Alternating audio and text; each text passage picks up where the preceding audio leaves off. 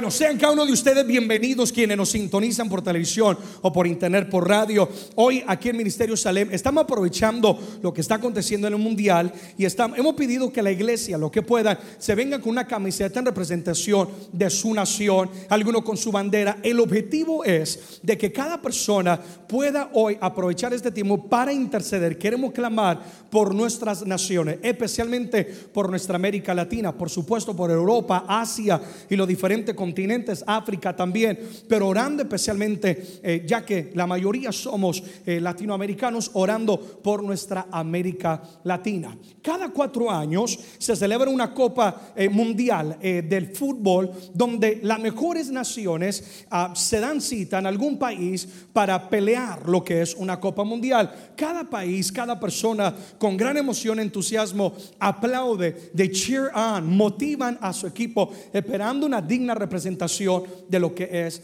su nación. Ahora, alguien dirá, Erickson, ¿y esto que tiene que ver con las cosas de Dios? Bueno, primero que todo, me fascina que cuando leo los evangelios y veo al maestro de la predicación, al Dios Todopoderoso, Jesucristo hablarle a las personas, Jesús siempre usaba parábolas, es decir, él usaba ejemplos de la vida diaria para aplicarlos de tal manera tan sencilla y tan entendible que la gente podía entender y podía decir, ah, esta es una verdad del reino de Dios. Y de la misma manera, así como en el fútbol se reúnen de diferentes naciones peleando por una copa, nosotros somos el equipo de Dios, somos la selección de Dios, que el Señor nos ha escogido, amén, apláudele, nos ha escogido a cada uno de nosotros como su selección para ir y, luchar a favor de su reino. No estamos luchando por una copa de oro porque todo eso es pasajero, dice la Biblia. Es más, si alguien quiere llevarse al oro, solamente estará llevando cemento, pues las calles son de oro allá en el cielo.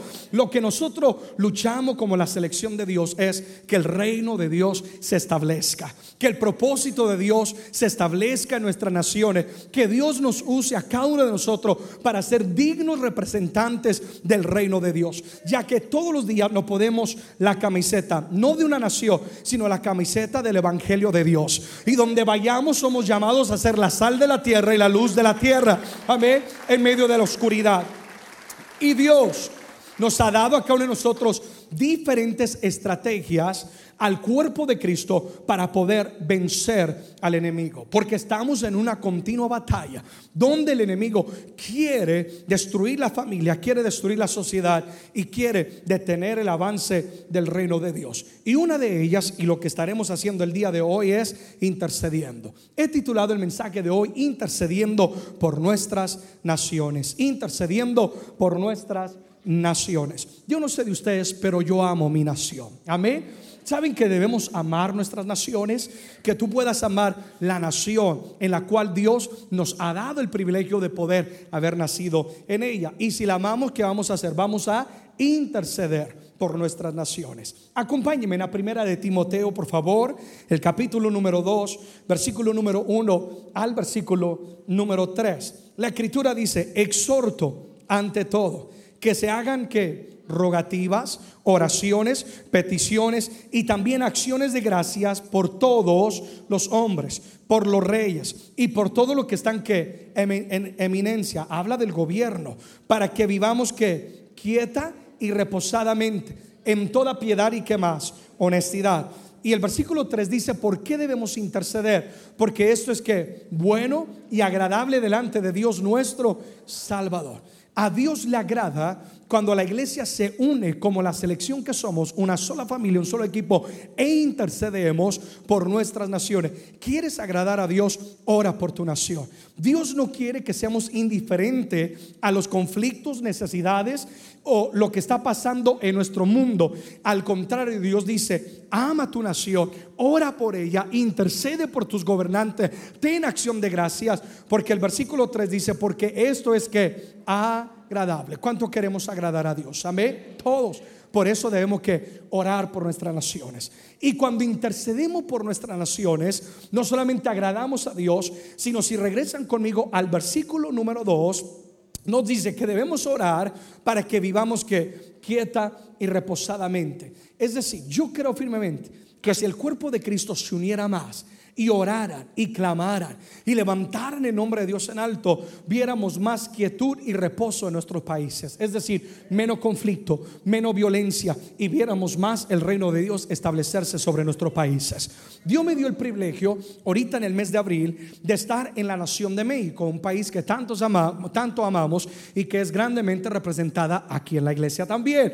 Y Dios me permitió estar en una marcha donde se reúnen cerca de un millón de personas en el Zócalo. Y es tan impresionante y hermoso ver esta gran multitud de personas, todos bajo una sola bandera, la bandera del Evangelio, la bandera de la sangre de Jesucristo, orando, clamando, intercediendo. Ahora México un país de tantos en América Latina, donde hay tanto conflicto, donde ha sido golpeado por violencia, una y otra cosa. Yo he podido ver en, eh, este, personalmente el cambio de esa nación, cómo los gobernantes están volviendo su corazón al Señor, cómo se están abriendo puertas, algo impresionante, hay un avivamiento en esa nación. ¿Pero por qué? Porque el pueblo se está uniendo. También aconteció en México, ha acontecido en Argentina, ha acontecido en varios países, y le oro al Señor que esto acontezca también aquí en Estados Unidos. Yo anhelo ver un día cuando podamos reunir un millón de personas en, las plazas de Los Ángeles o ocupar el Rose Bowl de Los Ángeles, sí o no, y levantar el nombre de Cristo en alto. Cuando hacemos eso, nuestra oración, iglesia, entendamos algo, nuestra oración tiene el poder de cambiar el curso de una nación tiene el poder de mover la mano de Dios. Entonces la iglesia tiene que orar porque agrada a Dios. Y porque cuando oramos, Dios intercede, Dios interviene y dice, viviremos quieta y que más, reposadamente. No nos quejemos nada más. Ah, que cambien el presidente, que cambien el gobernante. No hay, no hay, no hay trabajo, no hay esto, no hay aquello. Dios nos dice, no, tú eres mi selección. No te he puesto en la cancha para ser un suplente y estar calentando la banca. No, ponte la camiseta, juégatela, te está diciendo el Señor. Ora, interceda, me agradas y vas a ver mi gloria sobre tu nación. Amén. Estamos hablando de intercesión. La palabra intercesión significa la oración y la acción a favor de otros. Quiere decir que cuando intercedemos, este es otro nivel de oración. No estamos pidiendo para nosotros, sino que nos estamos parando en la brecha, orando a favor de quienes no conocen, no saben cómo ah, y, y, quienes necesitan una intervención divina de parte de Dios. Y es nuestro deber de nosotros como iglesia. Una vez más, por ejemplo, Moisés fue un ejemplo de un intercesor. Ustedes se acuerdan que el pueblo de Israel estaba esclavo en Egipto, llevaban años bajo esclavitud y Dios levanta a Moisés como el libertador. Y Moisés fue la persona que fue y abogó por el pueblo ante Faraón. ¿Intervino Dios a favor de Moisés? Por supuesto que sí. Dios se glorificó. Dios envió plagas. Dios abrió los cielos, cerró los cielos de tal manera que el pueblo salió de la esclavitud y pudo heredar la tierra prometida. Iglesia, tú y yo somos el Moisés de estos tiempos que Dios está levantando para interceder, para sacar familias, hombres, mujeres, naciones enteras de la esclavitud del pecado e introducirlos a lo que es el reino de Dios. Eh, David es un ejemplo de un intercesor, ustedes saben la gran batalla ante el gigante Goliat. Ahora, no era cualquier batalla, esta era una batalla decisiva que iba a determinar el rumbo de una nación pues el desafío era que quien ganara, si ganaban los filisteos, Israel sería esclavo de los filisteos. Si ganaba Israel, los filisteos serían los esclavos de Israel. No era cualquier batalla. Nadie se atrevió a levantarse, aunque tenían la habilidad, tenían la destreza. Dios podía haber respaldado a cualquier otro soldado del ejército de Israel, pero nadie se atrevió. Qué triste es cuando la iglesia simplemente calienta la banca. Cuando la iglesia simplemente se sienta eh, eh, eh, en, las sillas esquineras, pero no participa, no interviene. David viene con una mente renovada, con una actitud diferente, y él fue el que intercedió. Mientras nadie peleaba con Goliat, él dijo, yo lo voy a vencer, porque no soy yo, Dios me va a dar la victoria. Y si ustedes leen la historia, David le dice a Goliat, porque no es nuestra batalla, sino de Jehová. Amén.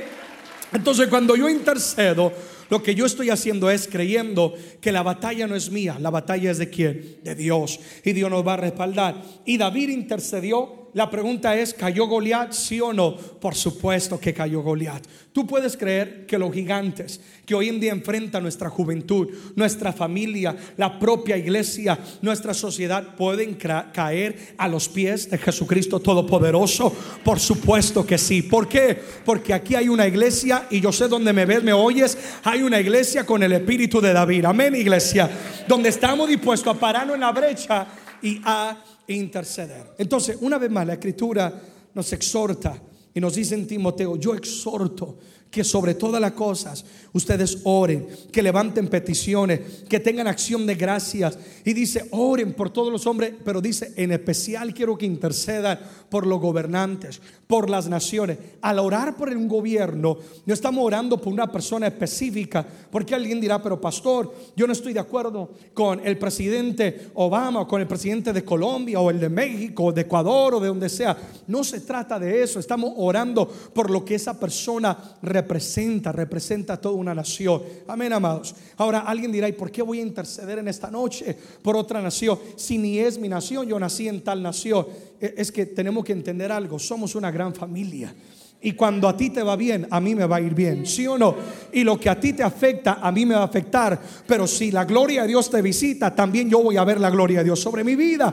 Entonces por eso me conviene a mí interceder por América Latina. Me conviene interceder por mis hermanos de otras naciones. Y que viceversa ustedes también intercedan por nuestra eh, nación. Ahora, ¿qué es lo que acontece cuando intercedemos? Tres cosas eh, para entrar a lo que queremos hacer. Número uno al interceder, lo que estamos realmente haciendo es una guerra espiritual. Esta es una guerra espiritual. Existe una continua lucha entre el bien y el rey, entre el bien, que es el reino de Dios, y el mal, que es el reino de las tinieblas. Hoy más que nunca estamos viviendo tiempos peligrosos. El pecado avanzado, la violencia, el narcotráfico, la avaricia, el materialismo, todo lo que plaga nuestras hermosas naciones, países tan lindos, países llenos de riqueza, pero plagados por causa del pecado. Entonces, esta es una guerra espiritual que solamente los hijos de Dios entendemos lo que es y por eso tenemos que interceder. Segunda de Corintios capítulo 4, por favor, versículo 4, la nueva traducción viviente dice, Satanás quien es el Dios de este mundo. Noten la palabra Dios con minúscula.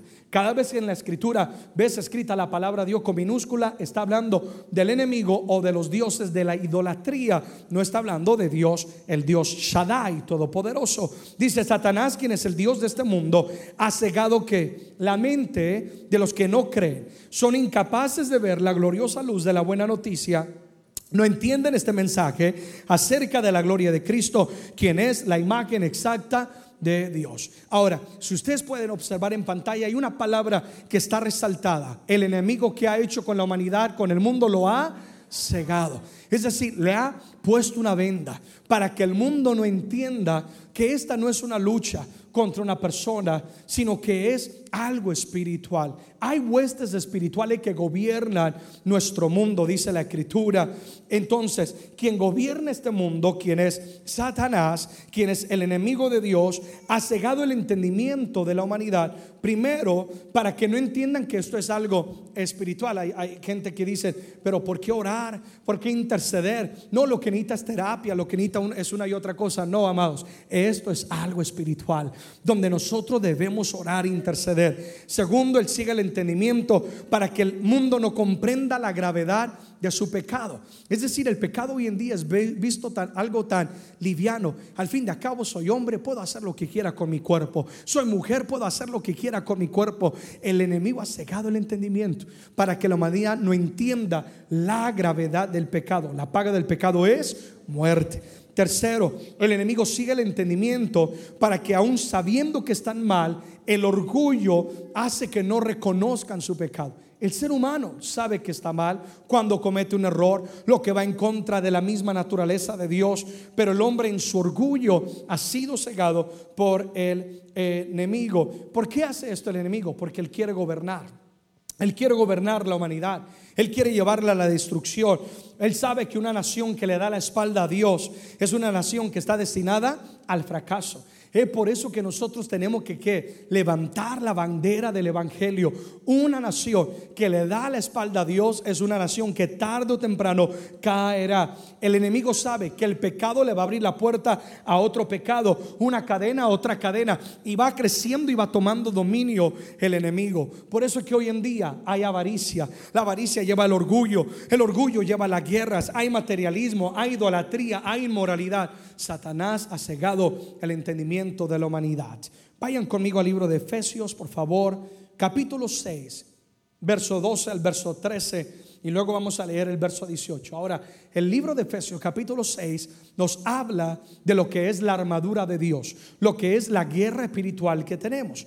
Versículo 2. Porque nosotros no tenemos lucha contra carne y sangre, sino contra principados, potestades, gobernantes de las tinieblas de este siglo, contra huestes espirituales de maldad en las regiones celestes. Entonces, te está diciendo, iglesia, abramos los ojos.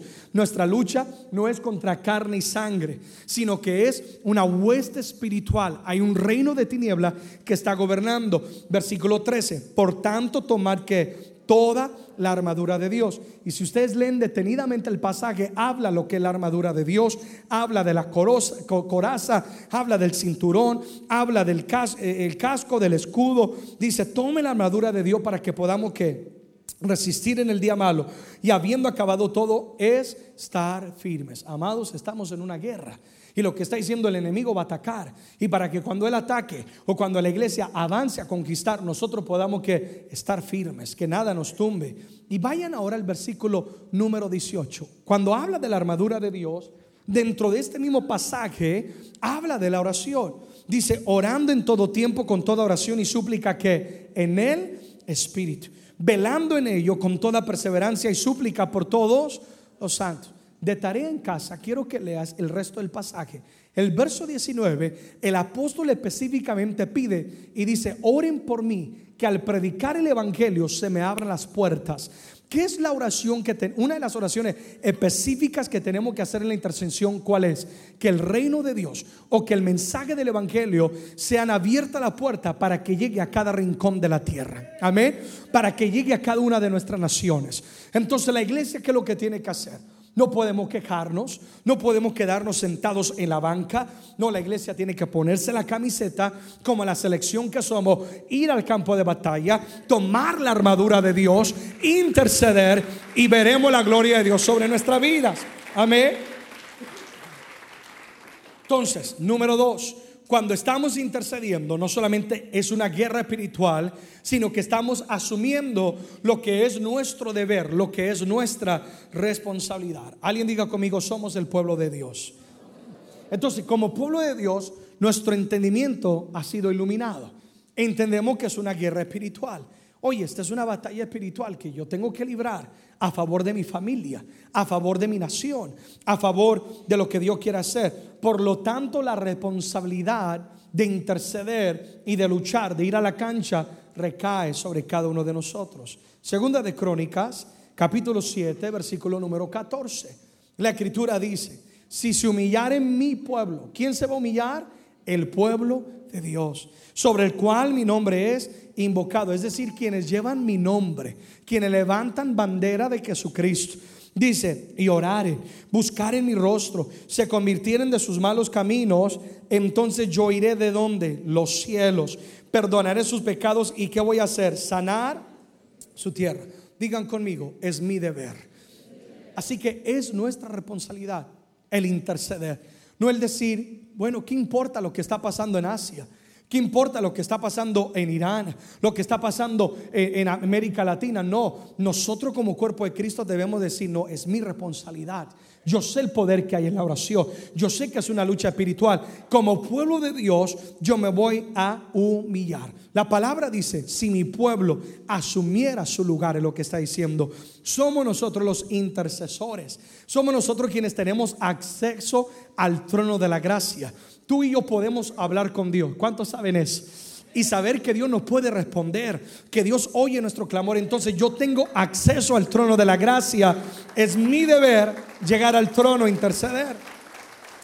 Si mi pueblo se humillare, Lo que Dios está diciendo es, si mi pueblo entendiera el poder que hay en su clamor, tu oración tiene poder, tiene el poder de mover la mano de Dios. Entonces, una vez más, no podemos ser indiferentes. Digan conmigo, no puedo ser indiferente.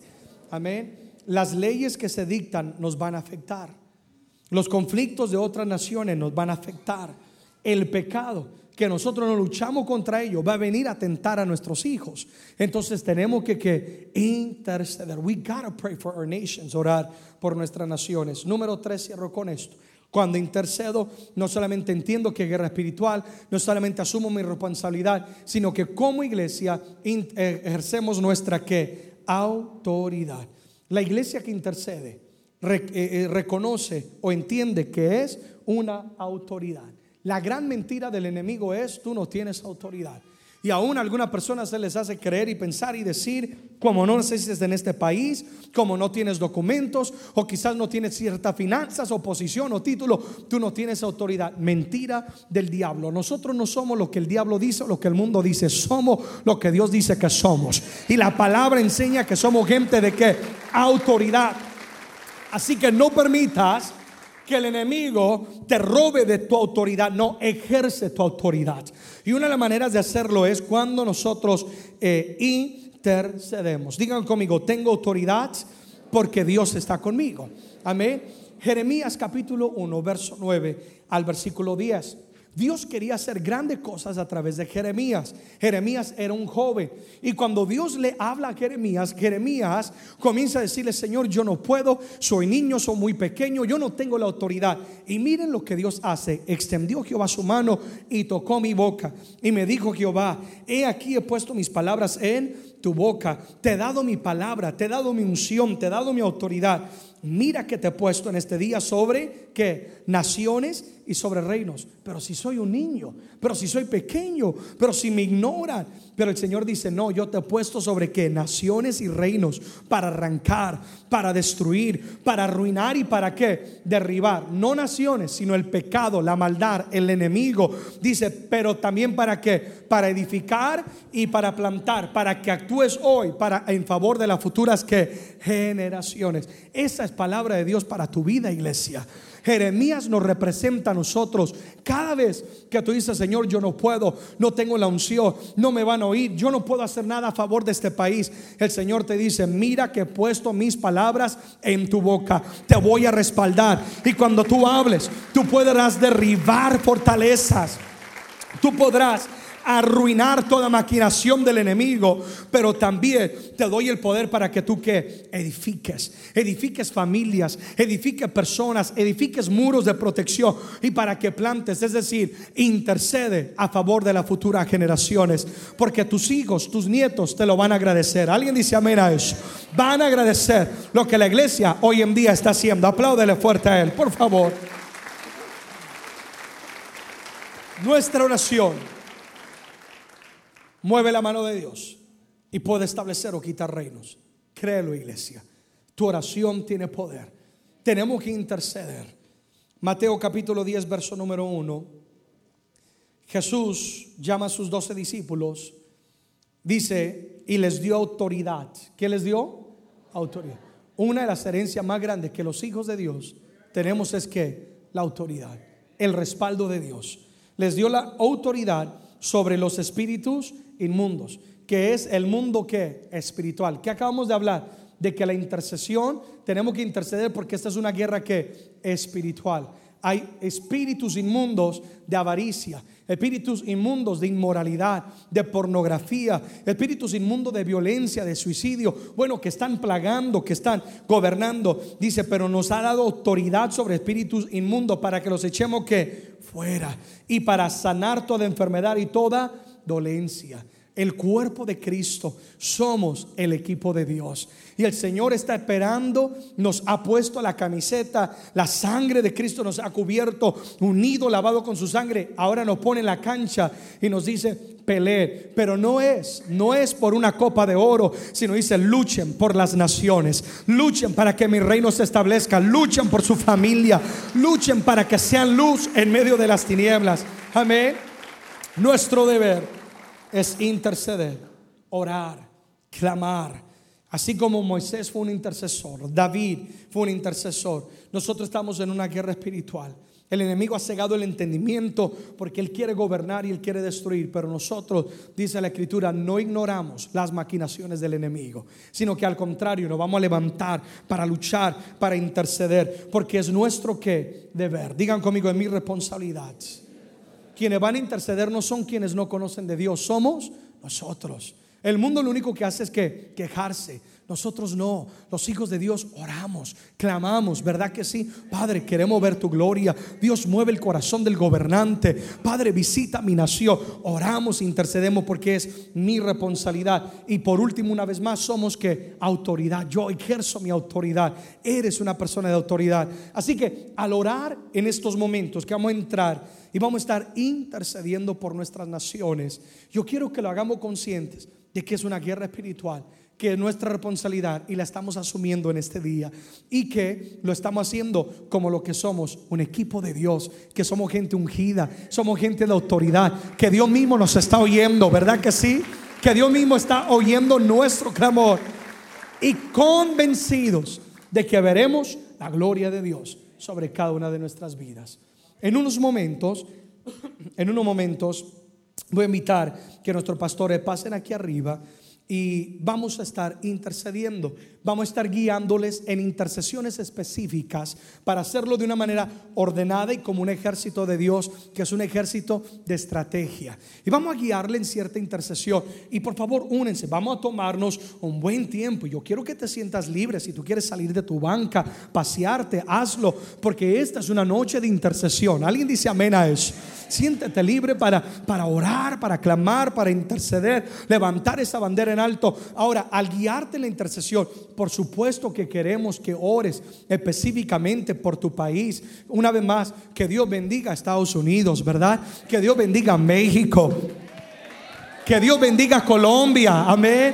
Que Dios bendiga Ecuador, que Dios bendiga eh, Honduras, que Dios bendiga Guatemala, El Salvador, Chile, Argentina, Uruguay, Nicaragua. Oh, alguien apláudale al Señor. Dios bendiga Costa Rica, Dios bendiga Panamá, amén.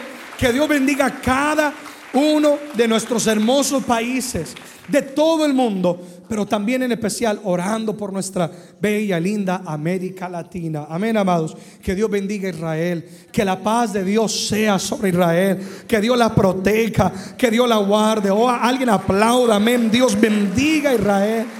La escritura dice que Dios prospera a quienes oran por Israel.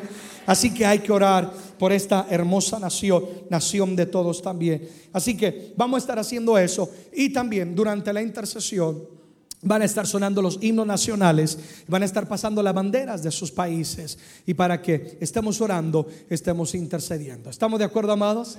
Amén. Pongámonos en pie, por favor. Pongámonos en pie ahí donde estamos. Antes de entrar en este clamor, digámosle, Señor, gracias por tu palabra que proviene de lo alto. Gracias por abrir nuestro entendimiento porque has quitado la venda que el enemigo ha puesto sobre el mundo y me has abierto los ojos para entender que esta es una guerra espiritual, que hay espíritus inmundos que quieren gobernar, manipular, afectar, destruir mi nación, mi América Latina, el mundo, mi familia. Pero hoy en el nombre de Jesús tomamos autoridad, nos ponemos la camiseta, la sangre de Jesucristo, nos cubrimos con la sangre de Jesucristo e intercedemos por nuestros países. Dile, Señor, gracias por la bella responsabilidad, el bello privilegio que me das de poder interceder a favor de mi nación.